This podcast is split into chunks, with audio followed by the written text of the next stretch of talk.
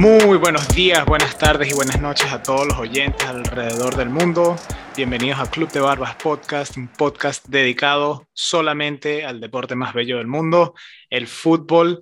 Eh, con ustedes aquí, Alan Pérez y mi gran amigo al otro lado de la pantalla, Marco Generani. Marco Generani. Bienvenidos todos, gracias por escucharnos. Bienvenidos a nuestro episodio número 26. Marco, ¿cómo estás hoy? Estoy emocionado, Alan. La verdad es que hay muchas noticias. Se viene un momento importante de, de la fecha Champions. Se está terminando también la MLS. Dimos, yo di muchos clavos, tú no hay ninguno sobre ese tema. Raspado. Raspado. Este, pero de verdad que hay muchísimas cosas para hablar, como siempre. De hecho, la semana pasada también, por motivos laborales, no estuvimos. Sí, hemos estado, hemos muchas cosas hemos estado eh, con, baja consistencia en, el podcast y, con eso queremos disculparnos, pero, pero ya, ya volvemos a la normalidad. A la, la, normalidad de los podcasts eh, todas las semanas. Y bueno, también viene ahorita un descanso eh, bien necesitado para todos los jugadores, los oyentes, las, las, personas que ven, las familias, todo el mundo necesita un descanso. Hoy vienen las navidades, pero pero mientras tanto, sí, vamos a estar otra vez eh, todas las semanas lanzando episodios y en estas dos semanas, porque estuvimos dos semanas antes de aquí en Estados Unidos que se celebra Thanksgiving, eh, desde, esa, desde esa semana que no hemos hecho episodios ha pasado de, de, todo. De todo. Sí, es correcto, de todo. Y bueno, y hoy vamos a estar hablando, como dijiste, Marco, de, de el tema principal, yo creo que es una de las cosas más polémicas que todavía la gente está escribiendo en Twitter y, hay un montón de, información sobre esto y es el balón de oro eh, que se lo ganó Messi, así que vamos a estar hablando de eso. Y, y, ya, ya hemos tocado ese tema un poco, pero vamos a estar, vamos a dedicarle un poquito más de tema, de tiempo, perdón. Y luego vamos a estar hablando también de la Champions League, eh, lo que significan estos partidos y quizás podamos ver una sorpresa no tan sorpresa y sorpresas también en la Champions League. Hay grupos que están muy peleados, así que vamos a estar discutiendo y analizando qué podemos esperar esta semana de la Champions League. Así que bueno, Marco, entremos ya en el tema que, que los dos, en el último episodio, los dos hablamos de esto, del balón de oro, y ninguno de los dos dijo Messi de primero. Me recuerdo que eh, pusimos a diferentes candidatos ganando el balón de oro, hablamos de qué pues, podríamos esperar. Eh, cuéntame, ¿qué piensas tú? ¿Tú crees que esto ya del balón de oro es algo de propaganda? ¿Qué, qué, qué pasó? Mira, mira, te voy a explicar mi punto de vista. Lo hablamos la semana pasada. Eh, sin duda, Lewandowski tuvo su mejor año calendario Benzema tuvo, si no el mejor, uno de los mejores años calendario. El mismo Jorginho, el italiano, perdón, el brasileño nacionalizado italiano, también tuvo su mejor año, ese sin duda. Y sin embargo, quizás uno de los peores años que recordemos a Messi, vuelve a ganar la, el balón de oro. El séptimo. Me parece que es un, como lo explica Guardiola, es lo más justo. O sea, como si lo hubiera ganado Cristiano, ¿quién puede decir que no tiene lógica porque un año normal de ellos es un año abismal de cualquier otro jugador. Eso por ahí tiene toda la razón. Pero sin embargo, tengo que decirte que este año creo que sí fue más un tema de marketing, de que se hable, porque fíjate, estamos a dos semanas ya de eso prácticamente. Se sigue hablando de eso, todos los días sale una comparación más. Messi de paso te ha tenido si el año pasado fue malo, este ha sido el peor año que yo recuerdo a Messi, inclusive antes de, de volverse Lionel Messi. Y bueno, Alan, esto sí me parece que fue injusto, pero también al mismo tiempo estoy de acuerdo entiendo, entiendo, o sea, puedo, puedo comprender de que Messi, un año normal, un año bajo de calidad, sigue siendo un candidato igual Cristiano. No tuvieron grandes años como otras épocas y creo que quedó quinto Cristiano, ¿no? Sí. no me equivoco. Sí. Y entonces, bueno, dame tu opinión porque es interesante, ¿verdad? Sí, mi, bueno, mi, mi opinión es, es, dura porque no pienso que Messi, y creo que estoy en desacuerdo con, con lo que dijo Pep Guardiola, porque si, si, le vamos a dar a Messi el balón de oro por lo que es, porque es un, o sea, indudablemente es uno de los mejores jugadores de la historia, pero, con, pero no hizo lo suficiente como para merecerse el balón de oro. Se, sí, ganó la Copa, la Copa América, pero pero bueno, es un trofeo. Si vamos por trofeo, de nuevo tenemos a Jorginho o Kanté, que están jugando en el mismo equipo. Kanté ya ha ganado mundial también. O sea, eh, eh, no sé, eh, creo que al público lo que le deberían dar es cómo basan estos puntos, cómo los, los, los que votan, cómo analizan esto? ¿Qué, qué, qué hacen? O sea, ¿qué están mirando? ¿Qué criterios? ¿Cuáles son los, exactamente, cuáles son los criterios? Porque si, tú, si nos demuestran los criterios, pues podríamos entender, todo el mundo entero podría entender cómo llegamos a esta conclusión, cómo es que cuando eh, está un arquero, porque nadie habla de él, o sea, cuáles son esos criterios, ¿me entiendes? Y, y lo hemos hablado aquí, porque no vemos más defensa porque se, se, se, trata de una cosa de goles, entonces si es de goles, entonces Lewandowski hubiese ganado. Pero entonces si, si es de, de, de, mérito, entonces también pondrías, y goles, pondrías a Benzema mucho más arriba que lo que hizo Messi el año pasado. No, no, lo, no lo logro entender. Eh, creo que por eso muchas personas dicen que eso es una la es falso, que eso le están dando el balón de oro a cualquier persona. Ojo, cuando Messi se ganaba el balón de oro en la época pasada, igual que Cristiano Ronaldo, nadie lo debatía y era muy justo porque tú veías esas temporadas y tú decías, bueno, es que en verdad, seriamente, no hay ningún jugador mejor que ellos. Pero ahorita que sí lo hay, es como que si, eh, como que si no podemos aceptar de que haya un jugador mejor que estos dos históricos, ¿no? Sí, sin duda esto, esto es una polémica que creo que va a seguir eh, reflejándose todo el año. Sí, es más, yo creo que... Y mientras, y mientras Messi no despierte, porque también a lo mejor en dos semanas Messi hace un, un hat-trick, hace tres asistencias y, vuelve al Paris Saint-Germain un equipo imbatible y entonces, bueno, ya volvemos otra vez a lo mismo, que no sería ninguna novedad. Sin embargo, insisto, no creo que se lo haya merecido, no creo que ojo, no, no estoy diciendo que no estuviera en el top 3, no estuviera merecido, pero creo que Lewandowski, el mismo Kanté, Benzema, hicieron más en lo individual, por decirlo de alguna manera. Sí. Y también tengo que recordar. Yo creo que, y ya, antes de cambiar ahí, me perdón que te interrumpa, yo he visto los videos y cuando dicen el nombre de Messi, la, el gesto de Messi así rápido, hace como un gesto con una mueca con la cara, como que si él mismo no se lo creyó, como que, como que se no estaba completamente satisfecho por el balón de oro. No sé. No sé si son ideas mías. Está yo, yo creo que, he visto al lado de Lewandowski y, y, y no sé, la, la, cara como, mm, como una sonrisa así a mitad.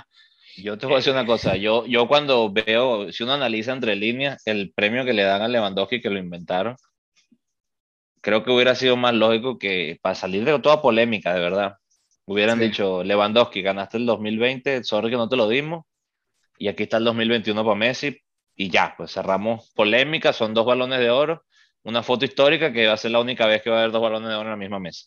Mm. No, inventaron el delantero del año, que quizás ni siquiera fue el delantero del año.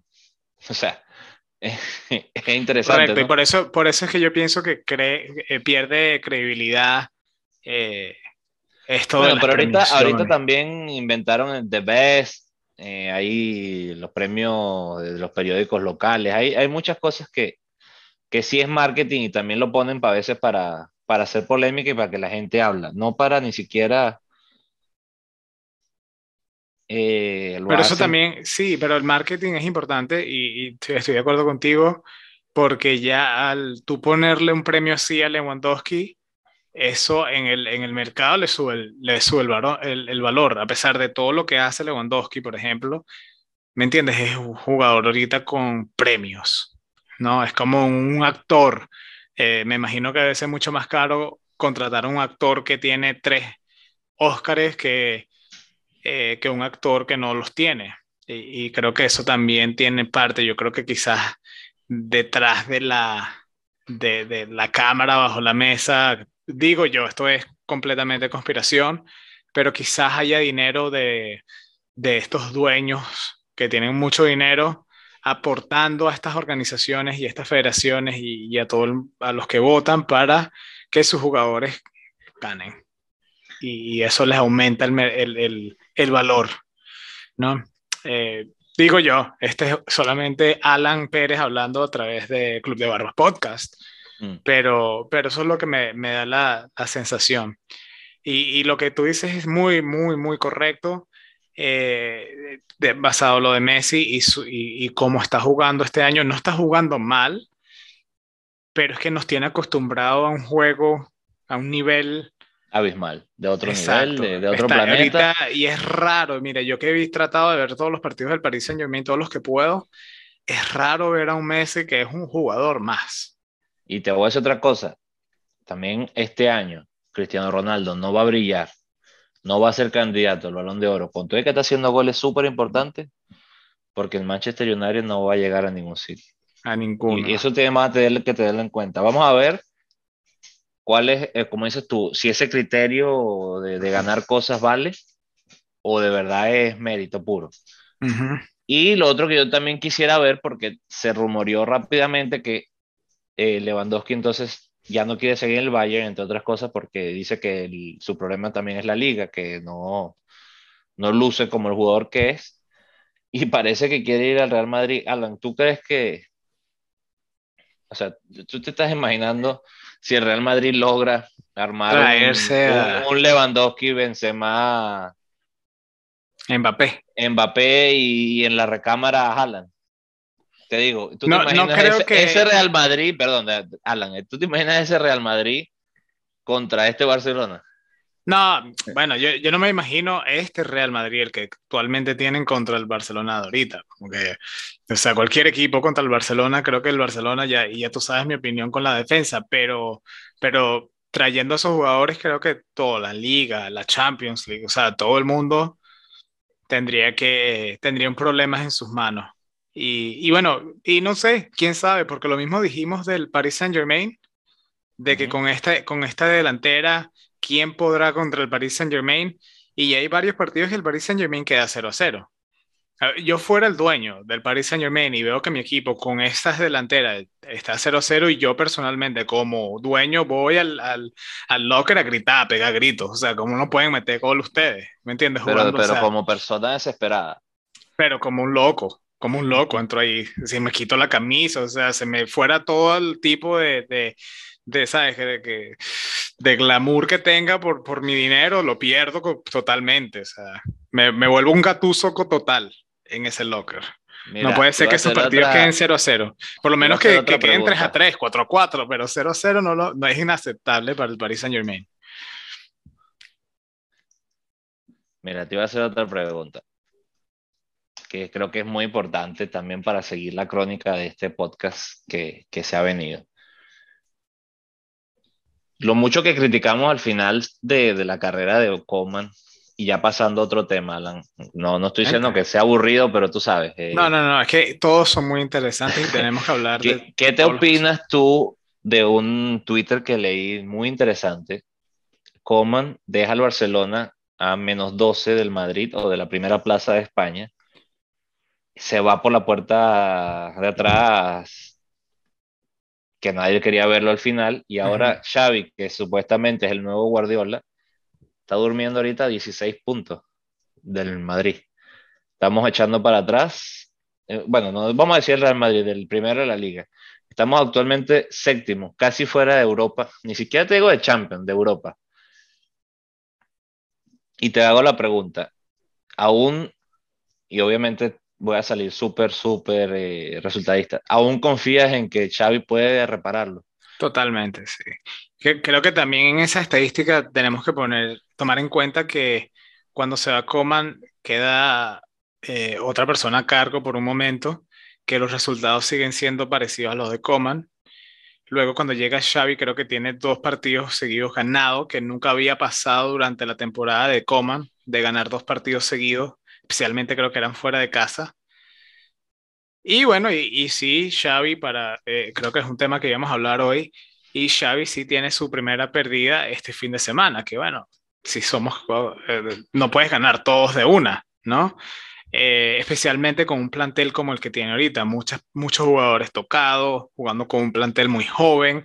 Es diferente el equipo que tuvo Guardiola. Guardiola empezó desde el comienzo de la temporada, Guardiola pidió jugadores, Guardiola eh, implementó su filosofía y, y el club lo, lo, apoyó y le dio, lo aportó a lo que necesitaba Guardiola para empezar destrozando, ¿no?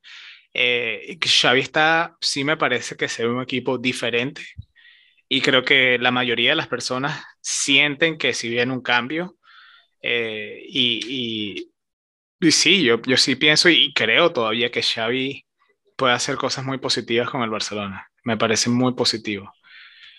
Mi pregunta es, ¿cuándo vamos a ver a Dani Alves otra vez? Eh, pronto, en lo que abra la, la, la, ventanilla de verano. Creo que es la primera semana de enero, Alan. Sí.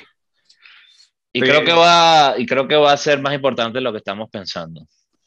No, indudablemente. Yo no sé, yo no sé si tú sí, bueno, me imagino que sí eh, sigues a esta página. Es una página de fans del Barcelona donde ponen fotos no sé si es Barça Times o no me acuerdo cómo se llama, pero es solamente del Barcelona y ponen fotos de la práctica y ponen fotos de detrás de la cortina y muchos juegos, muchas actividades que hacen en práctica de equipos pequeños. Eh, normalmente siempre se toman una foto al final de la práctica del equipo ganador, ¿no? Como por decir, juegan futbolito 5 para 5 y gana un equipo y toman una foto del equipo ganador. En un 90% de esas fotos está Dani Alves. No, o sea, te voy a buscar la página para que los veas y puedas buscar esas fotos. Diferentes equipos, diferentes días, diferentes ganadores después de práctica y en un 90% de esas fotos está Daniel sonriendo y echando broma. Él va a traer lo que hemos hablado aquí, esa mentalidad, ese coraje, esa, algo que él tiene, esa, él es un ganador y, y sí lo va a traer. Y, y, bueno, vamos a hablar del partido de, del fin de semana, ya que estamos hablando un poquito del Barcelona, este podcast, vamos a admitirlo, si nos tiramos un poquito hacia el lado de Azulgrana. Sí, definitivamente, si no se habían dado cuenta. Exacto, por si es primera vez que nos escuchan y esperaban escuchar mucha información sobre el Real Madrid, creo que están, eh, me parece. positiva, sobre todo información positiva. yo creo que positiva puedo decirlo cuando yo, yo voy a tratar de ser lo más justo, pero. Yo no yo abiertamente me cae pesado. Pero te iba a decir, vamos, vamos a hacer un, un paro en el segmento porque no es que se nos olvidó, yo lo que pasa es que te, te vi inspirado estaba inspirado, quería hablar del, del y ya sé dónde va. Se, sí se nos eh, olvidó, se me olvidó por completo. No, no, a mí no. Lo que pasa es que te digo, yo, yo por respeto cuando la gente está así hablando, inspirada eso pasa, y, eso pasa, como se me olvidó porque voy ganando, entonces no estoy tan pendiente. ¿me ah, bueno. ¿Cuánto vas ganando? ¿Cuánto vas ganando en la, en la trivia? 5 a 3. Ah, y me quitas puntos. Sí, no, 5 a 3.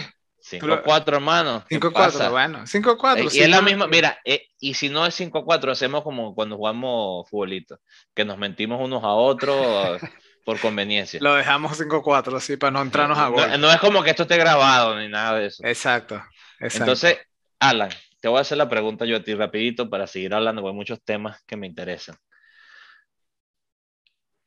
Es bien sencillo. Nosotros somos venezolanos, estamos hablando del Real Madrid y del Barcelona, es momento de preguntarte. ¿Recuerdas algún venezolano que le haya hecho gol al Real Madrid que jugara en el Barcelona? no te voy a preguntar año, no te voy a preguntar más nada, te voy a simplemente preguntar el nombre y apellido de esa persona. Eh,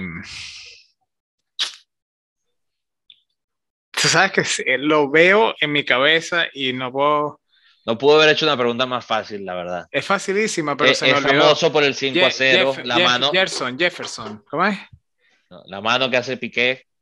Sí, sí, sí. Si te doy él hace el último gol, él hace el último gol. Yo sé exactamente de qué juego estás hablando. Pero, y lo veo en mi cabeza, te estoy diciendo, veo la imagen del jugador en mi cabeza del venezolano que jugaba en Barcelona, que, pare, que, que le dio la ilusión a, a, todos los venezolanos de tener un jugador ahí. No quiso jugar eh, con Venezuela, no quiso jugar. Bien, bien, adelante, ¿no? Pero eh, venezolano. No puede ser que se me haya olvidado el nombre de este. Qué bueno que el punto haya sido fácil de, mantener allí. Está bien. ¿Quieres hacer algún cinco, intento? No, no, no, no, ha, no, no ha acertado. No te, ah, verdad, verdad, verdad. 5-4. Eh... Mm. Empieza por J. Está bien, te voy a dejar pensar mientras me haces tú la pregunta a mí. Dale, la pregunta eh, eh, tuya. Y, bueno, vamos a, retroceder un poquitico, si en verdad, si es primera vez que escuchan el podcast, al comienzo, al comienzo del podcast, Marco y yo eh, nos hacemos preguntas trivias que tenemos una competencia y el marcador va 5-4 a mi favor, obviamente.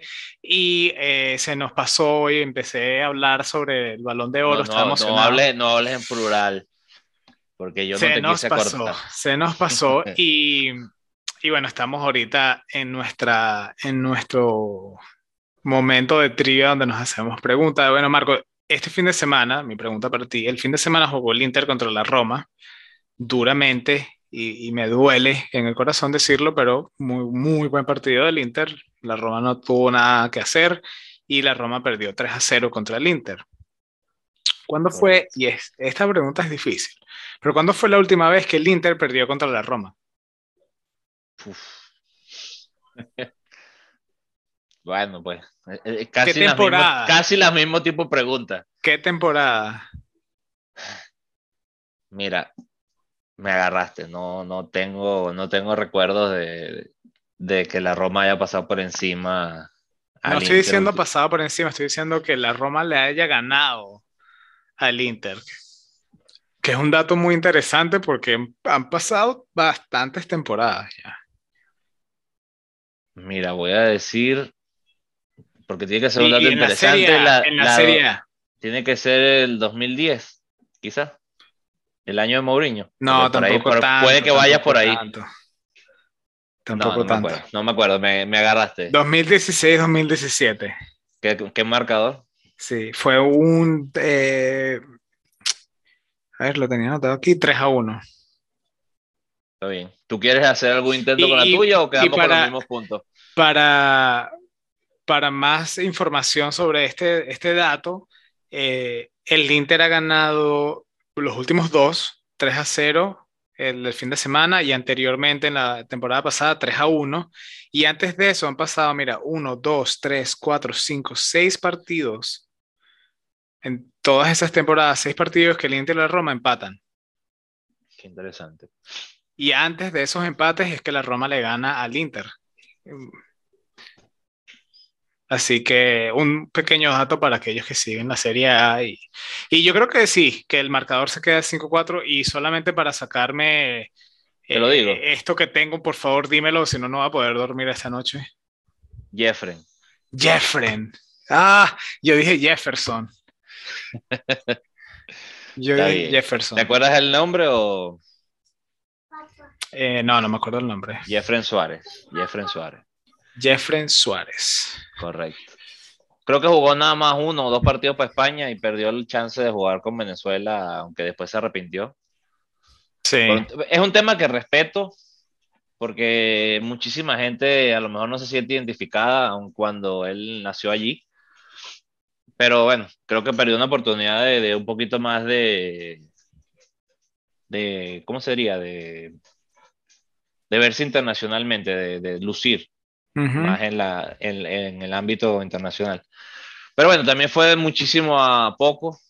Él es mayor inclusive que nosotros, ya tiene 33 años.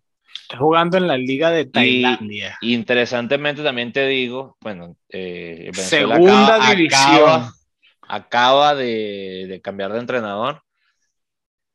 Alan, te puedo decir con toda tranquilidad, por cartel internacional, este es el mejor entrenador que hemos tenido a nivel global. Me parece que si Peckerman le dan con qué trabajar, va a complicarle la, sobre todo este final del mundial le va a complicar a varios. Va a ser interesante ver un Venezuela-Colombia al final, que va a ser muy importante para Colombia para clasificar. Esperemos que sí, esperemos y que veremos mucho fútbol, la verdad. Y ahora voy a hacer un, también otro paréntesis que va a llevarnos a la pregunta final del programa, donde te voy a hacer, bueno, la respuesta, porque la, la pregunta ya se hizo. quería tocar ese tema contigo, ya que, rapidito, ¿tú crees que la genética tenga que ver con, con los futbolistas o con los deportistas en general? Bueno, eso es, o es una cosa es una pregunta, es una pregunta que está caliente, está caliente, pero sí pienso que, que genéticamente. Y te explico, y te explico por qué definitivamente, mira, la, la, pregunta, la pregunta que se hizo la semana pasada, eh, la voy a hacer ahorita para, para, tocar este tema. ¿Cuántos jugadores profesionales hermanos o del, de padres, de los mismos padres, puedes nombrar? Exacto, o sea, ¿cuántos y, entonces me puse a pensar, me puse, me puse a investigar las respuestas que escuché por allí y las que busqué por internet. Y es muy interesante, sobre todo que pareciera que mientras más se, se investiga, más te das cuenta de que obviamente siempre hay uno mejor que el otro, como, como lógico va a ser, pero no es tan difícil encontrar eh, hermanos que jueguen el mismo deporte. Curiosamente el mismo deporte, ¿no? No, no, no conseguí, te iba a dar ese dato, a ver si conseguí alguien importante, así como LeBron James tiene un hermano futbolista aquí en yo sí Te puedo decir, yo sí te puedo decir este, de, de unos hermanos así, y es este, y no es de fútbol, es John Jones, el, el peleador de la UFC. John Jones tiene dos hermanos, los otros, los dos hermanos juegan en la, la NFL y los dos han ganado Super Bowl. Mira tú, no sabía. Interesante. Entonces tú sí imagínate, crees, Imagínate, ¿sabes cómo, como tienen discusiones en unos hermanos o familiares en una casa? ¿Cómo, es, cómo, qué, qué debe ser eso? ¿Qué, tienes uno super diciendo, coño? Mira, John, si hubieras jugado full americano, hubieras tenido un anillo como este. ¿Tú crees que ese tipo de conversaciones pasan en la, en la mesa de Thanksgiving? Eh, es, es, loco, es loco. Yo no entiendo cómo eso pasa. Pero sí, yo pienso que la respuesta a tu pregunta, en mi opinión, y eh, las personas que escuchen y, opinen diferente, espero que puedan eh, aceptar mi opinión, pero yo sí pienso que la genética indudablemente tiene algo que ver, especialmente en, a nivel profesional. Otro ejemplo que yo siempre utilizo cuando si hablo de este tema es Michael Phelps, el nadador. Bueno, sí, fue, fue ingeniero. Él, fue él nació para nadar, ¿me entiendes? Si hubiese hecho, naturales. Exacto, el tamaño, de que lo estudiaron y el torso, la parte de arriba es, es mucho más gran, larga que la, la, parte de abajo, entonces la aerodinámica de la, o sea, el tipo es hecho, es casi que nació como... Y también hay que decir una cosa, tienes que tener un, mucha suerte en dos, en dos factores. Uno, que te guste el deporte que el cuerpo te hizo, y lo otro es que te guste. Exacto.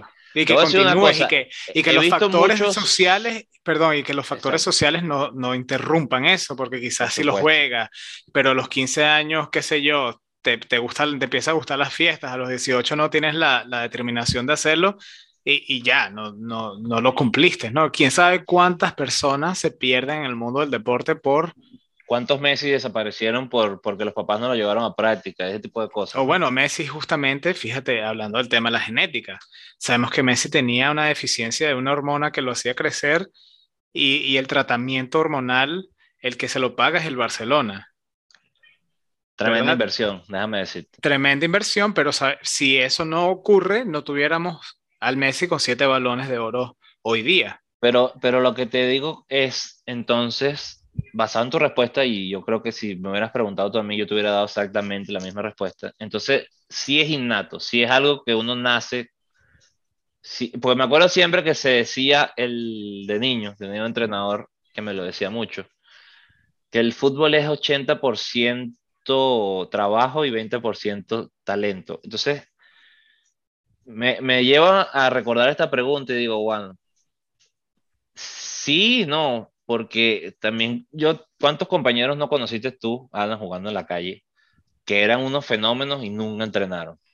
O, te voy a decir más allá, ¿cuántos gente tú conoces en la calle que juega X deporte y no es, a lo mejor no es el mejor, pero no queda nunca jamás de último en las listas? Que sí.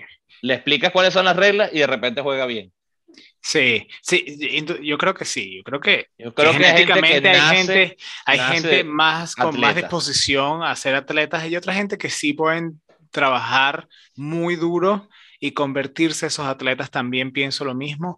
Y creo, y creo, de nuevo, mi opinión, que el fútbol es uno de esos deportes que estoy de acuerdo con tu entrenador, eh, que si trabajas duro lo puedes lograr. Fíjate, cuántas diferencias y cuántos tamaños diferentes y cuerpos diferentes hay en el fútbol. Tú tienes arqueros que de repente hay arqueros que son muy buenos, como el arquero venezolano, que no es muy grande de estatura, o el mismo Keylor Navas, que no son muy altos. Tienes arqueros que son masivos, tienes mediocampistas que son altos, tienes mediocampistas que son como Iniesta y Xavi, que no son tan grandes y son uno de los mejores, donde muchas personas pensaban que si tú querías jugar esa posición de 6 o de 5 de, de, cinco, de contención, tienes que tener cierta estatura, pero lo puedes lograr.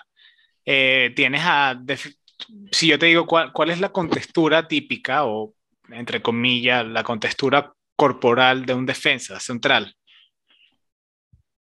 Mira, básicamente alto y, okay. y fuerte. Alto y fuerte. Es, lo que uno se imagina. Pero Háblame de Canavaro. te iba a decir exactamente. ¿Verdad? Sí, es uno de muchos. Eh, estoy seguramente, seguramente hay muchos más, ¿verdad? Pero uno de los superestrellas que podemos pensar hoy día, Canavaro. Canté. Y, te voy a decir otra cosa, está en la respuesta de hoy, casualmente. Claro, porque él, tiene un hermano, ¿verdad? Eh, pero, pero me entiendes, sí, sí, sí los hay. Tienes a, Peter Check, eh, perdón, no Peter Check, ¿cómo es que se llama? Eh, Peter Crouch, que medía casi siete pies. Y, te digo, y, la, la, cosa menos bonita que podías ver jugar. No, no, no pero, pero cumplía, hermano, juego y, lo hacía goles y, resolvía partidos. mira Busquets. Yo creo que si, si tú no conoces a Busquets y te lo tropiezas en la calle, tú nunca pensarías que esta persona es un atleta profesional. Bueno, y también va al, al, ejemplo que te digo, el papá fue portero del Barcelona. Y si vamos a eso, Busquets tiene un, un portento físico que muchos arqueros desearían.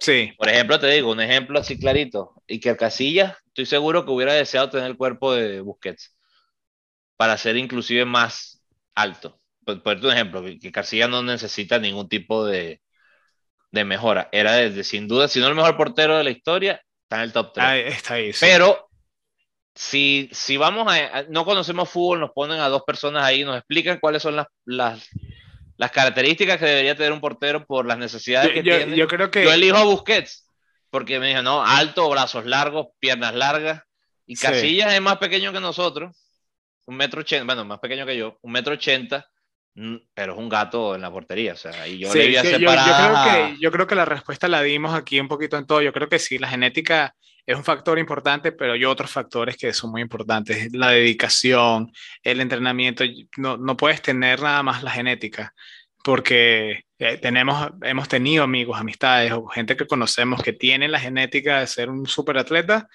llegar a ser profesional y no lo hacen porque les falta uno de los otros factores. Eh, pero lo bonito del fútbol es que eh, no, no, tienes que acudir solamente eh, a la genética, ¿no? Eh, o sea, puede, puede ser variado, no, no es un, un, estilo nada más, a lo que me refiero. Pero sí, muy, muy buena tu, tu pregunta eh, para hacernos pensar en eso, ¿no? Y, fíjate que, que, que, de verdad me llama la atención después de ver tantos ejemplos, te digo, te voy a dar dos o tres ejemplos que estoy seguro que no sabías de esta pregunta al final. Y, wow, uno se pone a pensar, sobre todo ahorita con el, con el la globalización y todos los pasaportes modernos, que, que es más fácil tener varias nacionalidades. Mm. Qué interesante ahora ver hermanos jugar en, también en selecciones diferentes. Ya ni siquiera en equipos diferentes, sino completamente diferentes, e inclusive en otras confederaciones. Sí. Y bueno, ahora sí, Alan, retomando, creo que la parte importante del episodio 26, que es lo que se viene en la última fecha Champions, hay muchas cosas que pueden definir temporadas. Creo que la más, mira, yo me acuerdo de muchas cosas, de, pero no me acuerdo de una situación tan increíble del Barcelona, donde estando segundo, con un partido por jugar, tú sientas de que de verdad no tienen ningún chance.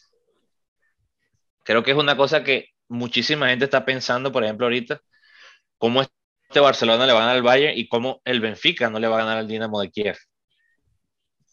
De paso, los partidos son uno en Alemania jugando el Barcelona y el otro es en Portugal. Interesantemente, tanto el Kiev como el Bayern no tienen absolutamente nada que buscar. Entonces va a ser muy interesante esos partidos, en mi opinión. Sobre todo porque el Barcelona tiene que salir a matar. El Bayern, en teoría, debería salir con un equipo, no voy a decir B, pero A.2, porque no debería arriesgar un partido que es intranscendente. Al igual te digo, ¿qué sentido tiene para el Dinamo que aun cuando gane no va a estar en, en, los octavos de final? No sé si Alan llega, llega a, la Europa, pero creo que tampoco llega a la Europa League. Entonces va a ser muy, va a ser interesante. ¿Tienes alguna idea de cómo van a quedar estos partidos? ¿Vas el Barcelona en octavos de la Champions?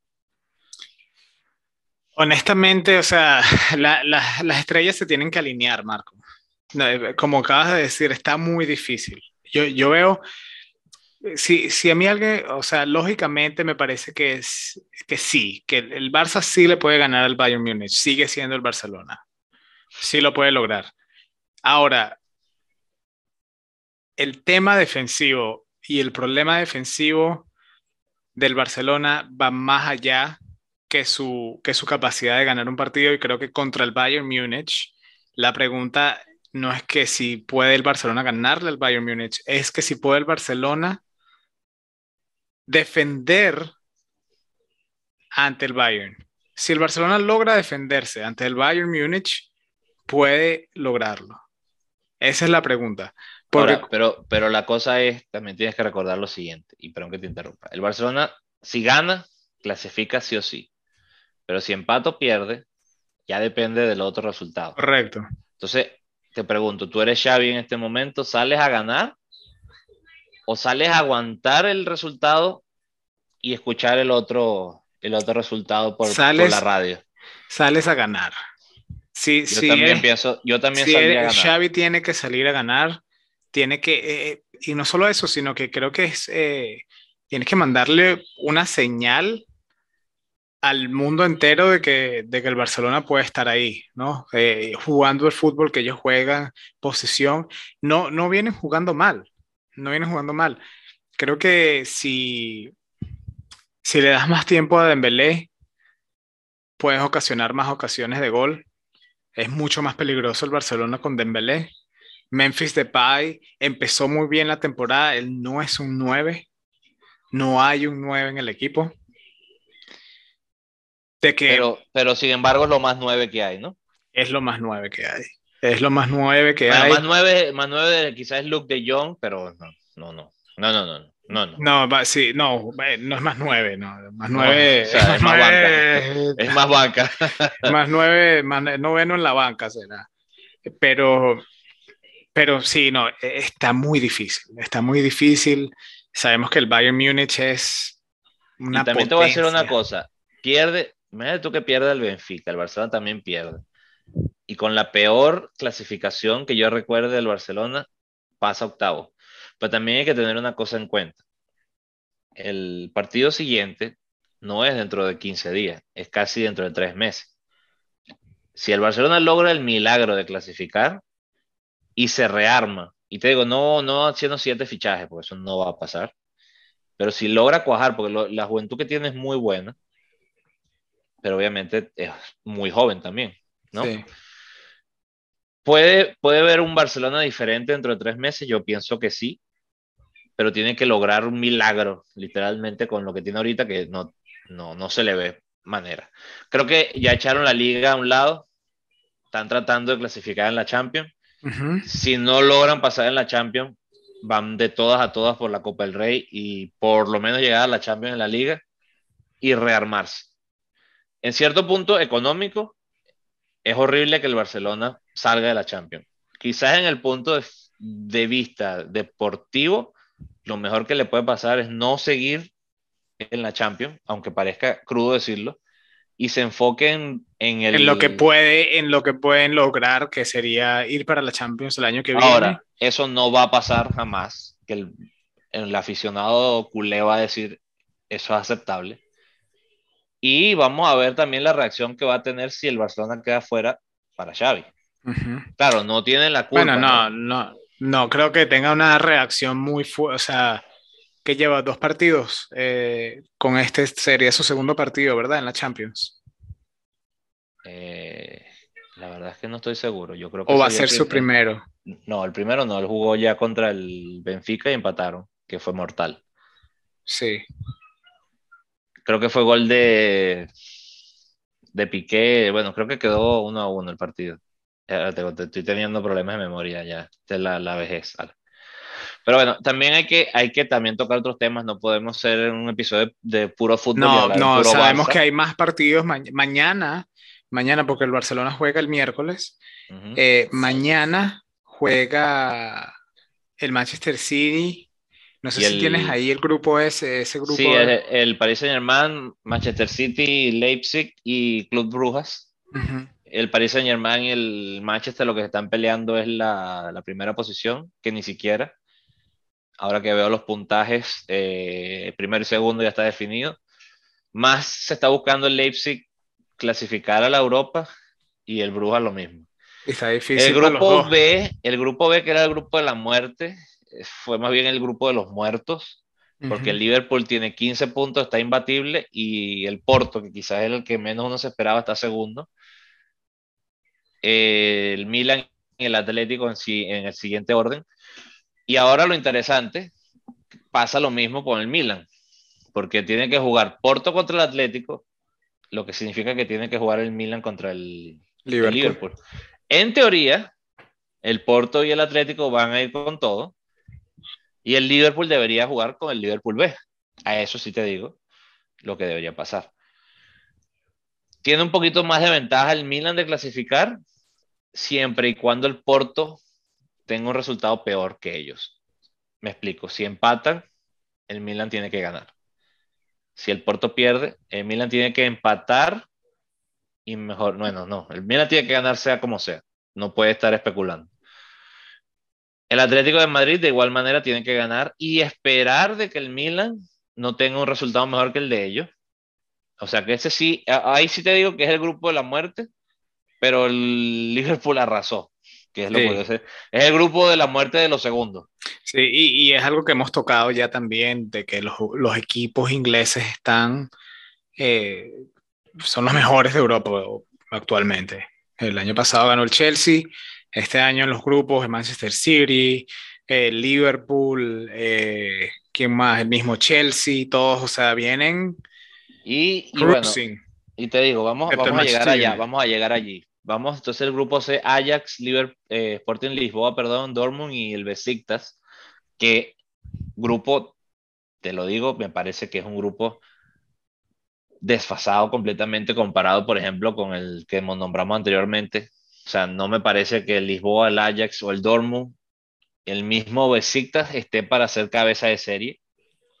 Pero mira, la verdad es que está de cabeza de serie el que estuvo, el Dortmund, que hubiera sido creo que la, apuesta más segura, está fuera de la Champions, pero ya está en, la, en, Europa. Este grupo creo que es intranscendente, porque está jugando Ajax contra el Lisboa y el Dortmund contra el Besiktas. Pase lo que pase, los grupos quedan exactamente en, la misma, en las mismas posiciones. Después tenemos el grupo de Alan, que es el Real Madrid-Inter, que sí tiene un poquito de interés porque va a jugar Inter Real Madrid y si el Inter gana pasa primero, cosa que es muy importante. Y vamos a lo mismo, acaba de salir por lesión Benzema. Vinicius tiene muchos partidos encima, hay tres o cuatro jugadores que han jugado prácticamente todos los minutos del Madrid. ¿Qué haces tú como entrenador? Que es lo mismo que siempre pregunto. ¿Arriesgas aun cuando estés clasificado y quedas segundo? O sales y ganas y o empatas y estás primero. Y vamos a llegar más adelante a la, siguiente parte de esta pregunta, ¿no? Eh, la parte de siguiente, el Sheriff contra el Shakhtar también es irrelevante. El Sheriff está tercero, inalcanzable para el Shakhtar. Ya hablamos del grupo E del Barcelona. El grupo F, que es quizás otro grupo, vamos a decir, de la muerte, pero clase B. Y me refiero a clase B porque podrían cambiar todas las cosas completamente. Sin embargo, el Manchester United ya está clasificado, el Villarreal tiene que hacer un mejor resultado que el Atalanta y que el John Boys para clasificar por seguridad. El Atalanta simplemente con ganar, perdón, el Villarreal solamente con ganar ya está clasificado, segundo. Ese es un buen partido, Atalanta-Villarreal.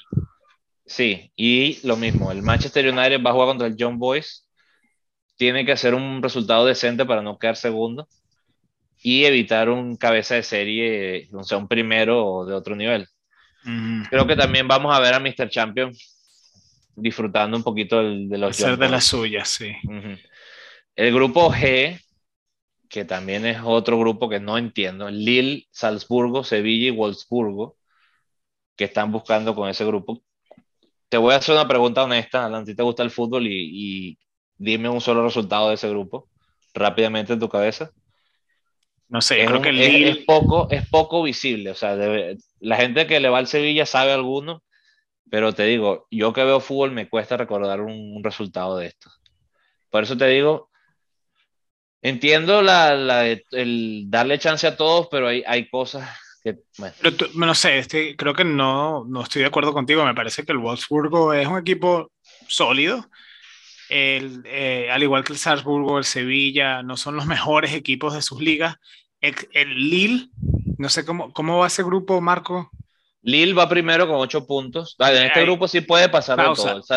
El, Lille, el Lille viene jugando bien en la liga, que los he podido ver en la Champions. El, está de, el Paris Saint Germain está primero a 12 puntos y supuestamente está jugando mal. No, no, no voy a caer en polémica. pero Me parece que, la liga francesa falta mucho no, no, para que sea una liga importante. No, no, no. Yo he visto los partidos y me parece que no es, no es tan así. Creo que la gente y, los comentarios del Paris Saint Germain son porque todo el mundo tiene el Paris Saint Germain puesto, o sea, en lo más arriba, exacto, bajo la lupa todo el tiempo. Tú ves los partidos del Paris Saint Germain, no son malos, son, son partidos buenos peleados contra los otros equipos, excepto, claro, cuando juegas mitad de tabla para abajo, pero cuando les toca jugar de los equipos que están en los de arriba, les cuesta les cuesta. Ahora, cuando tú tienes los jugadores que tienes, esperas tener ese, ese tipo de, de, puntajes en la liga, ¿no? Y especialmente cuando no hay otros equipos con el mismo plantel tuyo. O sea, pero cuando juegas contra equipos normales, el Lille, por ejemplo, ese partido, Lille contra Wolfsburgo, un buen partido, digo, el Lille va a ganar la Champions. Y eso, y eso va a pasar casualmente, va a jugar el Lille contra el Wolfsburgo, que está primero y cuarto, el Lille primero, Wolfsburgo cuatro. Curiosamente, Alan, el Wolfsburgo todavía podría quedar primero y el Lille podría quedar no último, porque no existe una fórmula para quedar último, pero podría ir a la Europa League. Qué interesante para, por ejemplo, pensar si el Wolfsburgo gana por goleada, por ejemplo, y estoy diciendo, por ejemplo, más de 4, o sea, 4-0, clasifica primero siempre y cuando el Salzburgo y el Sevilla empaten, por ejemplo. Pero también con lo mismo tenemos que decir que en este momento todos pueden clasificar, todos pueden quedar fuera. Lo único que no puede pasar es que el Lille quede fuera de Europa por completo. Es un grupo que está bastante peleado. Visto con otro tipo de equipos, a lo mejor sería más visible y la gente lo supiera. Que vamos a lo mismo. Le falta brillo a ese grupo comparado con otros grupos, a mi opinión. No tienes que estar de acuerdo. Sí, pero eh, en verdad es uno de los grupos más interesantes de ver. La televisión debería enfocarse un poquito más en este resultado porque de verdad existe. O sea, los jugadores van a jugar hasta el minuto 97. O sea, va a ser interesante en ese sentido. Todos iban a llevar a los mejores jugadores que tengan disponibles. Todos. Y finalmente tenemos el grupo H del Chelsea y la Juventus, que están empatados a puntos. Está el Zenit y el Malmo, que vamos a lo mismo, eh, está desnivelado completamente Alan en este grupo. Están dos super equipos, dos potencias, creo que son los dos, bueno, no, la Juventus no ganó en Italia este año, pero por Dios, ¿quién no piensa en la Juventus y piensa en campeón? Y está el, el Chelsea, eh, campeón actual de, entre otras cosas, de la Champions. Y viene peleando por la para la liga inglesa, Con, la Superliga inglesa. Va a jugar en el Zenit contra el Chelsea y la Juventus contra el Malmo. Que los dos deberían ganar, creo que aquí tienen que salir, tienen que salir, exacto, tienen que salir a golear. Va a ser interesante ver esos partidos y obviamente para los equipos como el Zenit y el Malmo, también en circunstancias diferentes creo que van a salir con, como dicen en nuestros países, con toda la carne del asador los, los cuatro equipos. Porque tienen algo que buscar. Y lo que te decía, ¿qué va a hacer? Y es la, la última comparación que quiero hacer de la Champions con lo que venimos hablando al final de la MLS, que es qué tan importante es quedar primero o quedar segundo en estos grupos. Y te voy a dar un ejemplo. Por ejemplo, el grupo A, tienes al Manchester City primero y el Paris Saint Germain segundo. Lo que significa es que si tú quedas primero, tienes una muy alta posibilidad de que te toque Messi, Neymar, Mbappé, Di María y socios en los octavos de final. Por ejemplo, podría tocar ese morbo eh, al Real Madrid ver a Mbappé jugar contra ellos. O, por ejemplo, ver un Morbo 2, Manchester City contra el Barcelona, Pep contra Xavi, otras cosas que podrían suceder. Y te hago la pregunta, entonces, si tú fueras equipos como por ejemplo, vamos a ver quién tiene esa oportunidad, el Inter o el Real Madrid, tú dices, ¿qué es mejor para el Inter, Alan? ¿Quedar primero o quedar segundo? ¿Qué te podrías encontrar? el grupo A, si quedas primero, podrías encontrarte con el Paris Saint-Germain. Si quedas segundo, puedes encontrarte el Manchester City. Esto es lo bonito de la Champions, ¿no? Y es lo mismo que te decía del... E, es, cuando, es, igual, al igual que el Mundial, y yo creo que no lo compararía con la MLS, porque la MLS, eh, cuando van a los playoffs, eh, pasan ocho equipos, algo así y el octavo juegue contra el primero, ahí hay mucha diferencia, o sea, quedar de octavo contra, eh, tienes, o sea, la diferencia de puntos contra el primero es grandísima. Eh, creo que es más fácil, ahí sí te puedo decir, bueno, es mejor obviamente siempre ganar y quedar más arriba porque te va a tocar un octavo lugar, la, un séptimo lugar. Más Ahora, clara de los octavos, Alan, es la, el tema de jugar en casa el segundo partido. Es la única ventaja real. Pero, exacto, pero lo que, lo que, a lo que voy es que en la Champions League y en el Mundial, cuando clasifican el primero y el segundo nada más, y de una vas a, descalificarte así directo a los playoffs contra o, un primero o un segundo, y estamos hablando de la Champions League, los mejores del, del, de Europa, o estamos hablando de un mundial, los mejores del mundo que se pasan del grupo, tú tienes que salir a ganar. Eh, creo que a ese punto no importa si eres segundo o primero, porque el primero del otro grupo igual es un campeón, o el segundo del otro grupo también es un campeón. Ya cuando pasas de la fase de grupo, tu objetivo es el mismo. Tienes que ganar. Tienes que ganar. Sea en casa, tienes que sacar buenos, por buenos resultados. Si estás jugando afuera, eh, ese, ese, es el truco y por eso es que eh, esa es la diferencia que yo veo entre la MLS y, y, la Champions League. Pero, porque, porque sí, porque ya cuando pasas de la fase de grupo, los, los, los equipos que quedan son típicamente super estrellas, porque no es fácil pasar, llegar a la Champions no es fácil, pasar de la fase de grupo no es fácil y se, y se sigue poniendo más difícil. Así que no, no, no veo cuál sería la diferencia, ¿no? Y, bueno, Marco, llegamos al momento del podcast donde estamos llegando al final y vamos a hablar de la pregunta trivia de la semana que le hacemos a los oyentes. Eh, tenemos la, pregunta de la semana pasada que ya la más o menos la mencionamos. Eh, ¿Cuántos jugadores profesionales que fueron hermanos eh, puedes nombrar? ¿no? así que bueno, yo voy a dar una, mi respuesta y podemos compartir un poquito de qué dijeron la gente o cuántas, eh, cuántos hermanos pudiste encontrar que hayan jugado profesional. Yo me recuerdo eh, unos jugadores muy eh, conocidos, los hermanos Boateng, Kevin Prince Boateng, que jugó para el Milán, jugó un tiempo en el Barcelona justamente, eh, jugador muy... Entran en, la, la, cuestión de que jugaron en selecciones Muy buenos, jugaron en selecciones diferentes, eran de padres de ganeses de Ghana y Kevin Prince Boateng jugó para Ghana y Boateng, el hermano mayor creo, eh, Jerome Boateng, jugó para... ¿Dónde es que jugó él? Eh, Alemania, campeón del mundo, Alan. Claro, Jugó para Alemania, la selección de Alemania, y club jugó para, fue el Bayern. Bayern de Múnich, para el City, mucha gente no lo recuerda. El City, correcto. Yo estaba pensando en el City, pero no estaba seguro si lo estaba confundiendo. Jugó para el City. Otros hermanos que me acuerdo, muy comunes y populares, especialmente si ven la MLS, los hermanos Dos Santos, eh, que pasaron por el Barcelona, las academias del Barça también, los dos, y ahora eh, pasaron también por la MLS, los dos jugando en la, dos sí juegan en la misma, jugaron en la, misma selección para México. Eh, muy, muy buenos jugadores. Y eh, para ver cuál era el otro, el otro ejemplo que tenía pensado. Te estoy dejando los, hermanos, los hermanos Alcántara, también del Barcelona. Te puedo, dar entonces, te puedo dar entonces ejemplos interesantes también que me sorprende que no lo hayas dicho por lo, lo, lo mucho que te gustaban. Los Touré, Yaya y Colo. Uno jugó su mejor época en el Arsenal.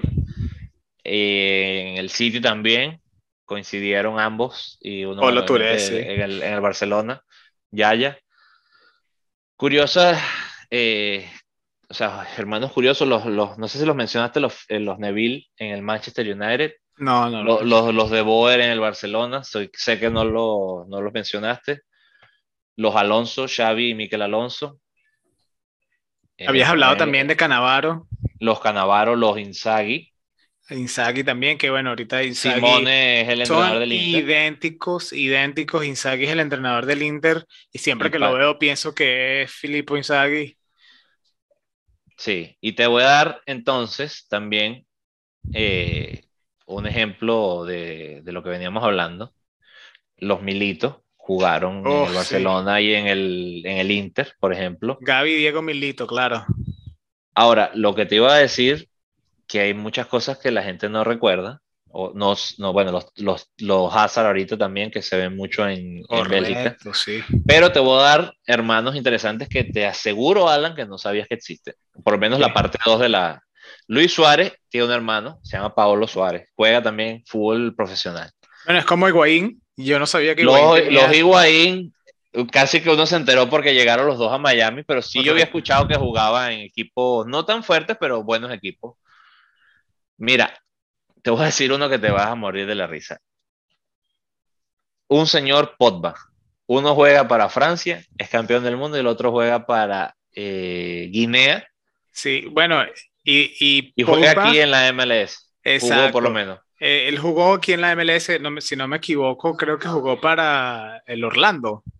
No, no, me, no, pongo plata en ninguno, no recuerdo. No, no, no, jugó en Atlanta, creo, estoy casi 100% seguro que jugó en Atlanta. Jugué en FIFA, jugué con él varias veces. Mira, y te voy a decir otro fue que me enteré que, que Pogba tenía un hermano porque me pareció en el, en el juego de En la MLS hay otro caso, los hermanos Vela, Carlos y Alejandro Vela. Si los ves en la misma foto y no te dicen, parece que es la misma persona. Los Callejón, José Callejón y Juanmi Callejón también. Si no te dicen abajo cómo se llaman, no sabes cuál es cuál. Los Funes Mori. Ok, eso sí. Si no me equivoco, si no me equivoco, uno juega para Argentina y uno juega para México. en México, sí. Exacto. menos conocidos, pero que también se vieron en la televisión, los hermanos Silva Rafael y Fabio Silva en, el Manchester City, en el Manchester United, perdón. Eh, no sé si recuerdas a Burdizo, Nicolás Burdizo. Tiene un hermano, se llama Guillermo. Son casos importantes. Kaká, Alan, tiene un hermano que se llama Digao y Sexon dos Santos. Leite. Ves la foto y te tienen que poner abajo cuál es cuál. Wow. No También conseguí los Rooney. Hay un hermano chiquito y de verdad parece que es el hijo, es el hijo que lo tuvo a los 15 años, porque parecen de verdad que son gemelos, pero obviamente se le ve la diferencia de edad. Y esos son unos casos interesantes. Qué cómico, no sabía más que hay? tantos, no sabía que habían tantos, muy interesante. No, y, te estoy diciendo, la lista sigue y sigue y sigue. Por ejemplo, si recuerdas a Lobren, central del Liverpool. Sí, claro. Tiene un hermano, aparentemente bastante famoso. Los Beasley, no sé si te recuerdas a Damarcus, estoy seguro que Damarcus Beasley te lo recuerda. Sí, sí, claro, ¿cómo no? Tiene un hermano también que juega fútbol, Yamar Beasley. Mira tú que, que de verdad, bueno, y los Muy interesante. Eh, los esquelotos, bueno, dale, la lista sigue y sigue y sigue. Que esquelotos también pasaron por aquí por la MLS, si no equivoco. Bueno, te tengo otra. Cambiazo, Nicolás Cambiazo y Esteban Cambiazo. Nicolás es portero, para que tú lo sepas. Wow. Así que mira tú las cosas interesantes. Bueno, Marco, ¿y cuál es la pregunta entonces de, esta Pero antes de decirla, antes de decirla, y dinos dónde podemos responder. Claro que sí. creo que es más importante. Eso es importantísimo. Eh, nos pueden responder a través de Twitter eh, nuestro, nuestro handle es arroba Club de Barbas 1 y nuestro nombre en Twitter es Club de Barbas Podcast. Ahí vamos a poner la pregunta de esta semana. La van a encontrar apenas abran la página. Eh, van a encontrar la pregunta, pueden hacer comentarios y pueden hacer compartir el episodio a través de Twitter. Y también nos pueden responder si escuchan el podcast en Spotify van a ver una pregunta directamente en el episodio número 26. Van a tener una, un espacio donde pueden escribir la respuesta y ahí podemos interactuar también a través de Spotify. ¿Qué te parece eso, Marco? A través de Spotify. Me parece súper, súper bueno. La tecnología, aquí. La tecnología de verdad que no deja de, de crecer. De asombrar. la, la, ese tipo de cosas. pronto vamos a hacer hablar un podcast hace 10 años, Alan, no se podía hacer esto. Tenías que de verdad estudiar, sentarte, darle cabeza para lograr ponerte en un, programa. Y ahora creo que cualquier persona que tenga un poquito a muchas de interés personas y pronto puede lograrlo. Pronto, no sé, quizás con esto del metaverse, quién sabe, quizás hagamos un episodio a través del metaverse que está haciendo este el tipo de Facebook y vamos a tener el podcast también virtualmente. A, quién sabe qué más la tecnología, dónde nos va a llevar con todo esto, con estos avances, pero eh, sí, nos pueden contestar hoy día en donde estamos, a través de Twitter, a través de Spotify y, y esperemos que nos respondan y sigan siguiendo la página y sigan compartiéndola para, para llegar y, a más público, ¿no? A que nos escuchen más personas. Y bueno, Marco, ya dicho eso, Estoy ansioso. Quiero saber la pregunta. Ok, Alan. La pregunta de esta semana, una vez más, vamos por tercera semana consecutiva yendo pensando hacia el público. Que, así como la de esta semana, ¿qué jugador profesional o cuáles jugadores profesionales puedes nombrar que hayan sido padre e hijo, inclusive nieto del primero, o sea, que sean tres generaciones con los mismos apellidos, o sea, de la misma familia y que jugaron fútbol profesional. Te puedo dar un ejemplo para que la gente entienda. Es muy interesante por lo que pasó hace poco, por cierto. Los Maldini acaban de jugar la tercera generación para el Milan este año. No sé si recuerdas el entrenador que tuvo Italia, no solo Paolo, se llamaba Cesare Maldini y ahora viene el Maldini Junior tercero. César Maldini fue, fue entrenador de Paraguay en, algún momento, me acuerdo, y Paraguay. de Italia, y de Italia. Sí, sí, también. ¿Qué pueden nombrar padre e hijo? El bonus es si pueden nombrar, como los Maldini, un nieto. ¿Ok? Muy bien. Esa es la pregunta de esta semana. Excelente. ¿Te parece, te parece justa? ¿Te parece, Me parece interesante? Muy interesante y estoy pensando aquí en varias respuestas que voy a dar para la semana que viene. Y bueno, un último paréntesis rapidito. Cuenta, ¿Quién, ¿Quién, crees así, el hijo de Messi, el hijo de Cristiano, uh. pueden lograrlo? Bueno, el, hijo, el, hijo, de Cristiano yo creo que sí lo vamos a ver jugar. Por lo que dice la gente, creo que el, el, muchacho es bastante bueno y siempre que juega en las academias de los equipos que está jugando el papá, eh, mete un montón de goles y bueno, ya el papá le está poniendo esa, esa mentalidad de, esa disciplina. esa disciplina, ese super atletismo que la mentalidad de, ganador que tienen también la está aplicando, así que no me pareciera nada raro. De nuevo, hay que ver, eh, son niños y quizás el muchacho cumpla, qué sé yo, 20 años y diga, ¿sabes qué? Ya yo no quiero hacer esto más, yo me voy a meter a hacer teatro, pues, ¿me entiendes? O sea, quién sabe qué pasa, pero así como Maldini lo tiene ahorita su, su, a su hijo jugando en, el Barcelona, quizás sí, Zidane, bueno, ya aquí les di otro ejemplo. Pero bueno, voy a dejar de hablar. Voy a dejar de hablar. Con esto, con ese, con ese último eh, que se me chispoteó, eh, vamos a, terminar el episodio. Muchísimas gracias por acompañarnos hoy en el episodio número 26. Esperemos que tengan una grande, una muy buena semana y que disfruten los partidos de la, de la, Champions. League. Y como siempre, puro fútbol. Puro fútbol. Hasta luego.